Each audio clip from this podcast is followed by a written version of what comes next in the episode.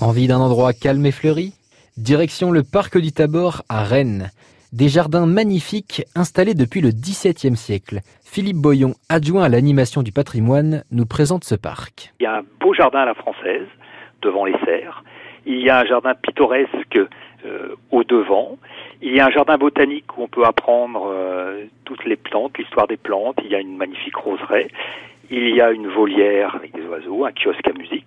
Il y a le théâtre, ça c'est un espace de théâtre de verdure où des spectacles qui sont encore donnés.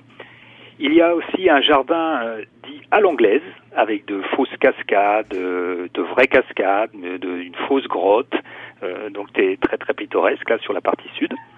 Et puis le carré du Guéclin aussi qui sert beaucoup aux manifestations, aux, aux fêtes, notamment aux tombées de la nuit qui se déroulent souvent dans l'enceinte du carré du Guéclin qui est d'ailleurs une appellation assez impropre puisque c'est plutôt un trapèze qu'un carré. Quelles sont les animations du parc du Tabor? Tous les mercredis du mois de juillet, vous avez un spectacle de musique et de danse bretonne.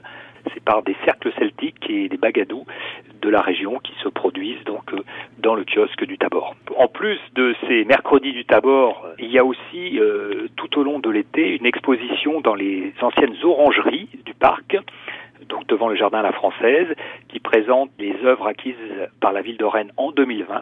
Et puis, pour tous ceux qui veulent en savoir plus sur l'histoire de ce jardin, mais aussi la botanique du parc, eh bien, notre service Destination Rennes organise tous les lundis après-midi une visite guidée qui dure près de deux heures et il faut s'inscrire euh, à l'office du tourisme et la visite démarre devant le carré du Guéclin. Toute l'équipe du parc du Tabor vous attendent pour une visite dans leur jardin les lundis après-midi de juillet-août à Rennes.